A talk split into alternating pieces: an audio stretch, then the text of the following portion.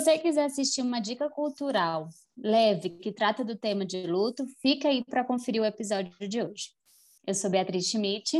E eu sou Amanda Said. E esse é o Descomplicólogas, o canal que vai descomplicar o atendimento de casais e famílias. É.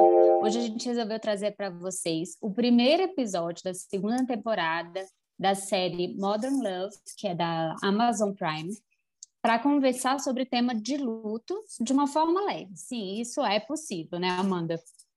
Exatamente. Então, para quem ainda não assistiu, esse episódio fala né, da história de uma mulher que é, tem aí uma conexão com seu ex-marido, que é falecido, através de um, de um objeto, né, que na verdade é um carro antigo. E aí, depois de 30 anos, né, ela tem essa difícil decisão de talvez não ficar mais com esse carro, que é a fonte de conexão que ela sente ainda com essa pessoa, né? Que é uma forma também, né, dela simbolizar uma despedida desse ex-marido e aí a gente vai descobrindo isso, na verdade, ao longo do episódio. Pois é. Então, para quem quiser assistir, o primeiro episódio chama Em uma Estrada Sinuosa com a Capota Aberta e está disponível no Amazon Prime, a segunda temporada de Modern Love.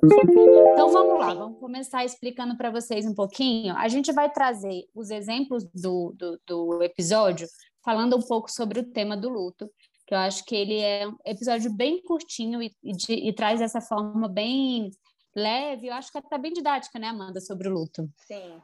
É, eu acho que uma primeira coisa é essa, né, a possibilidade de se aproximar dessa temática de um jeito super amoroso, assim.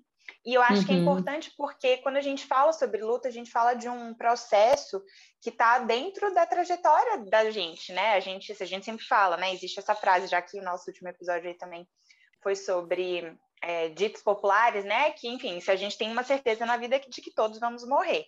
Então, se é um processo inerente, né? A gente, na verdade, pode pensar que é algo transversal à nossa vida, transversal às famílias e que vai acontecer em diversos momentos, né? E aí, uma vez que isso acontece, né? Que uma pessoa da família, por exemplo, que é o caso do episódio, morre, essa, essa é uma. É uma é, essa perda ela vai ser trabalhada e vai ser uma questão também durante o restante da vida das pessoas que ficam. Sim. Então, isso já é uma perspectiva um pouco diferente do que talvez a gente esteja acostumada a pensar do luto enquanto um processo que tem início, meio e fim, é esse, uhum. esse processo que é transversal ao longo da vida, né? Então, a partir do momento que você perde uma pessoa, você vai viver vários momentos ali da vida em que esse processo ele está presente de formas diferentes. Então, isso é, é bem interessante da gente pensar, porque não existe uma forma certa ou errada de viver o luto. Cada um tem a sua experiência e tá tudo bem. E nós, enquanto terapeutas, precisamos saber que cada um tem uma experiência de lidar com isso e que a gente precisa respeitar e que a gente pode ajudar as pessoas a, a lidarem com esse luto.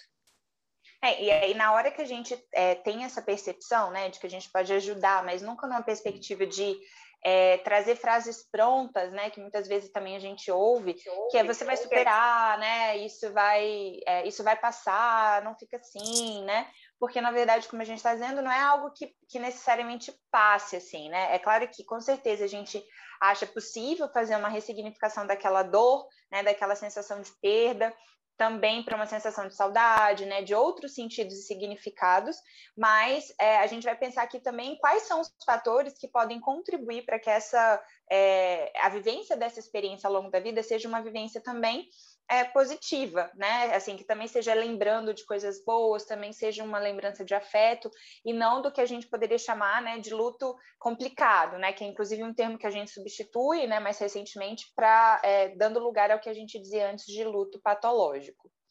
É.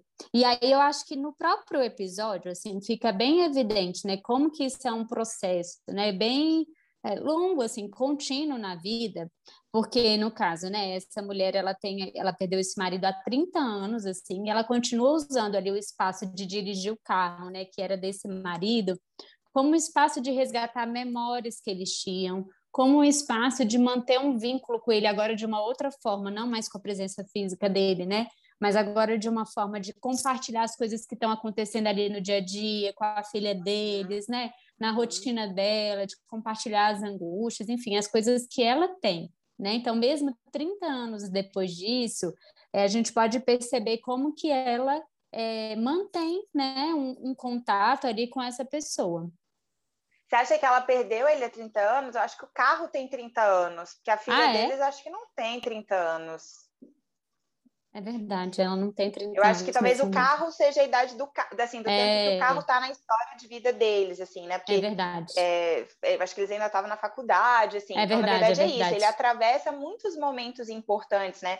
E aí o carro vira esse símbolo, né? Dessa companhia que marcou muitos momentos e que eu acho que ela continua, inclusive, pensando, né? Que o carro já dá vários problemas, mas ainda é essa essa essa sensação de querer que ele fa faça parte de momentos importantes. Então, vai ter um momento em que a filha já está morando fora e vai visitar, e ela é, gostaria de receber a filha, né, nesse momento, com o carro, assim. Então, também Sim. traz esse sentido dele poder atualizar, né, do carro ter esse sentido, assim, de atualizar aquela pessoa, de fazer com que ela ainda participe, né? E aí eu acho que uma das coisas, assim, que é, são muito... Eh, tem várias, mas essa, é, isso do ritual da despedida é muito importante para a gente pensar na possibilidade desse luto não ser esse luto complicado. E elas têm no filme, né? A gente consegue acompanhar, embora não tão em detalhes, como é que foi o adoecimento, mas a gente vê que ele pede para ser as cinzas dele serem jogadas num lugar específico, era algo que estava se esperando. E essa preparação, digamos assim, é um dos fatores que a gente considera importante, a gente, eu digo a literatura, né? Para que não se desenvolva um luto complicado, assim, né? Essa sensação, quando é muito imediato, quando é uma surpresa, muitas vezes é um dos fatores de risco para a vivência dessa experiência do luto.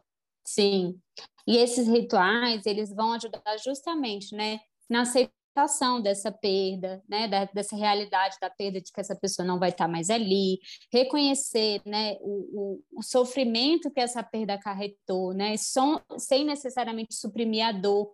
Então, reconhecer isso é muito importante, esses rituais ajudam isso. Adaptar agora o contexto da vida, né, o contexto da família, sem a presença daquela pessoa que ocupava um papel e agora esse papel precisa ser reorganizado ali na família né? Até, essa, até esse reposicionamento emocional que às vezes aquela pessoa tinha na família, né? E agora como que vai ser feito isso, garantindo ainda as memórias daquela pessoa, né? Então esses rituais eles são importantes para isso. E é legal que no episódio elas fazem isso juntas, né? Depois inclusive elas saem dali para ir fazer um macarrão. Me parece até que seja uma coisa relacionada até a ele, assim, sabe? Então, como esses rituais também podem ajudar nesse momento. É, e aí a gente traz, né, para o contexto que a gente ainda está vivendo, então esse é um assunto que eu acho que também não por acaso, bom, não sei se foi gravado antes ou depois da pandemia, mas, né, sei lá, não seria é, impossível imaginar que também foi uma produção que estreou, mesmo que já tivesse sido gravada antes, mas que coloca-se, né, como episódio, o primeiro episódio dessa segunda temporada, porque eu acho que é um tema que o mundo todo, infelizmente, está tendo que se deparar. E, a, e apesar de ter muitas diferenças do que a gente está vendo, eu acho que a a, a impossibilidade da gente se preparar, né, quando tem, a gente está falando de perdas do Covid, e de se despedir, de fazer esses rituais de despedida, são esses fatores de risco, né? Eu acho que enquanto terapeutas a gente também tá, tem que estar tá ciente disso, como aspectos que talvez a gente não tenha muito como negociar, né? E, e mesmo assim, então a gente vai precisar, né, é, lembrar disso na, na, no nosso trabalho. É, por exemplo, quando a gente fala de um luto antecipatório, que eu acho que é uma coisa que elas conseguiram fazer ali, vivenciar, quando ele, por exemplo, indica onde ele quer que as cinzas sejam jogadas e tal, isso tudo faz parte de um luto que é vivido, né, ao longo aí do, do processo de adoecimento, que ajuda a não evoluir para esse luto complicado, né? O que, que é o luto complicado que a gente fala? É quando tem uma intensificação desses sintomas de sofrimento, né, sem ter uma progressão e também quando começa a ter alguns comportamentos que são desadaptativos, assim, que começa a ter prejuízos na vida diária. Isso a gente fala que é um luto complicado, né, que a gente tem que estar atento. Então, é, não ter esse luto antecipado, né, que eu acho que é isso que a Covid trouxe assim, para a gente, né, essas perdas inesperadas. A pessoa está bem num dia, no outro dia internou e morreu, né. É, perdas a, a múltiplas. quantidade, isso, é, que também está quanti... acompanhando esse contexto, né? Sim. O que mais, Amanda? É, essa sensação, às vezes, de culpa, que também a gente vê na Covid, né? Ah, se eu tivesse internado antes, se eu tivesse percebido, ou se eu, se eu não tivesse dependido em tal lugar, que pode ser o lugar que a gente pegou o vírus, né? Então, essa sensação de culpa também é um dos fatores que eu acho que no filme não tem, assim, né? Por ter sido um adoecimento, no episódio, né? Um adoecimento e tal. E acho que é um dos fatores que a gente, é, é que a ausência dele mostra como também ela conseguiu depois seguir a vida, né? E, e não desenvolver esse luto complicado. É, e, a, e a, própria, a própria forma como isso aconteceu, como o falecimento aconteceu, né? Então, o local, o jeito, né? As condições ali, né? É, eu estava atendendo agora mesmo uma pessoa que falou de, do falecimento de um bichinho que morreu na, na, piscina, afogado, sabe? Então é isso, assim, isso é esse jeito, né? É, é, é, carrega já em si um significado que já, já traz a coisa da culpa, né? Dessa coisa inesperada, né? Então a forma como isso acontece também é um dos fatores. No caso dele foi um adoecimento que, que embora seja sempre muito difícil, mas tem esse fator de, enfim, você ter oferecido todas as oportunidades de tratamento, né, as intervenções possíveis, e aí a Covid traz essa coisa de, enfim, talvez não ter sido, é, não saber se foi amparado, não saber com quem estava, não poder estar junto, não decidir, né, e aí, então tem muitos aspectos que a Covid, infelizmente, favorece para que esse luto seja um luto complicado. E aí, então, a gente pode pensar como que nós, enquanto terapeutas, podemos utilizar é, esse episódio como ferramenta para ajudar né, nesse processo da vivência do luto, né? A primeira coisa que a gente fala é justamente o que a Amanda falou há pouco tempo, não romantizar o luto, né? Não, a gente não evitar essas expressões também de superação, ah, você vai superar essa perda e tal. Pensa como é para uma pessoa ouvir, né, é, que você vai superar a perda de uma pessoa que é tão especial, né, que foi fez parte ali do que aquela pessoa é, foi na vida, né, ajudou aquela pessoa a se constituir. Então, é, a gente evitar essa romantização, essas palavras de superação são muito importantes, né, no processo terapêutico. Uma outra coisa é a gente poder também pensar em flexibilizar ou adaptar esses rituais né, de despedida é, uhum. em quaisquer contextos, assim, né? Então, a gente pensar, por exemplo, como é, como é possível se despedir de alguém, por exemplo, na, no caso da Covid, mesmo não tendo sido possível fazer os rituais que são normalmente feitos na nossa cultura, né? E acho que até uhum. a própria ferramenta que a gente já comentou sobre a certidão de vida é uma dessas possibilidades, né? De repente da gente ir em consultório, trazer essa pessoa, né, de fazer um processo também que, né, existe da remembrança, da gente poder é, dar espaço para escrever carta, para conversar, né, que eu acho que, que é o que aparece no episódio. Então, adaptar esses rituais também é, pode ser uma das intervenções possíveis. É, eu fiquei pensando assim que no episódio, né, ela faz todo esse processo assim de, de um carro, né, de lembrar, conversar com o marido que faleceu e o atual, ela tem um parceiro, né, no, no, uhum. no episódio e ela nunca falou isso para ele. Eu acho que por vergonha, ela mesma fala, eu acho, né, que não, não queria contar e tal. E até com medo da reação dele. Com medo da tal, né? reação, né? né? E como ali, quando ela consegue conversar com ele sobre isso, né, que ela fazia, essa prática, assim, como esse parceiro foi amoroso em, em acolher ali o que ela estava falando, né, e sem repreender, porque, né, tem muita gente que fala assim, você é doida, como é que você fala com uma pessoa que morreu? Ou então, é, esquece, isso já passou, isso são coisas que são comuns da gente ouvir na nossa cultura, né? Supera, é, chega de falar Dar desse assunto. Já despede, né? Dá logo adeus. Exatamente. Aceita. E como ele, ele fala assim para ela, né? E isso é uma coisa que a gente também, enquanto terapeuta, tem que ter essa compreensão. Ele fala assim: é, é, você amou, eu não lembro exatamente a frase que ele fala, assim, mas ele falou assim: essa pessoa foi muito importante na sua vida, você amou essa pessoa demais. E por amar ela, ela vai estar sempre dentro de você. Eu não lembro, eu não sei por que eu fiquei com isso, assim, mas eu acho que é um é. pouco né? Eu acho que é ela que fala, e aí ele até diz que ele, que ele é grato de ter encontrado. Não, que ela, que ela se diz sortuda de ter encontrado esse amor duas vezes na vida, né? Porque ele estava é. sendo tão amoroso que ela sentia isso, que ele estava tendo esse espaço agora de novo, né? Sim, e como que ele compreende que essa pessoa foi muito importante para ela e que é importante ela manter esse, essa, esse vínculo ainda, né? Então, assim, ele não fala para ela, né? E nem fica com raiva, assim, né? Por ser um, por ter sido parceiro dela também, a outra pessoa ter sido parceira, assim, né? Como ele é amoroso. E a gente também, enquanto terapeutas, a gente precisa entender que quando essa pessoa perde alguém, ela não perdeu só uma pessoa, ela perdeu uma parte, né? Que é muito importante, né? De uma pessoa que, que ajuda, inclusive, no próprio sentido de identidade daquela pessoa que ficou, sabe? Então, a gente tem essa compreensão do que da, da contribuição que aquela pessoa teve para a vida dela também.